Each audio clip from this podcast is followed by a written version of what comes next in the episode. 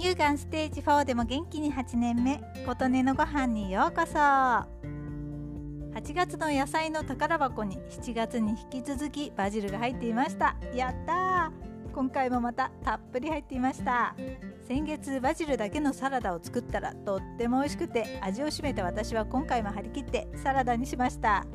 一緒に入っていたミニトマトも今回は半分に切って入れました。美味しかったです。ですが7月のバジルと違って8月のバジルの方が苦みが強くてバジルだけのサラダだったらちょっと苦すぎたかもと感じました。ミニトマトも入れて結果良かったですがバジルだけサラダにするなら若いバジルの葉がよりおすすめということが分かりました。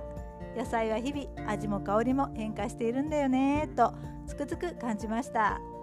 バジルとミニトマトをサラダにしたら水分が出るので食べた後ドレッシングが結構余ってしまいました。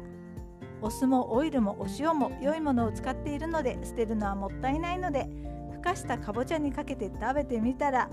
今回のバジルの味が濃かったのでドレッシングに香りがいっぱい詰まっていてかぼちゃがすっごく美味しくなりました。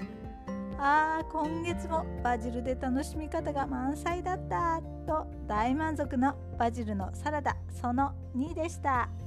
あなたの元気を祈っています。琴音のありがとうが届きますように。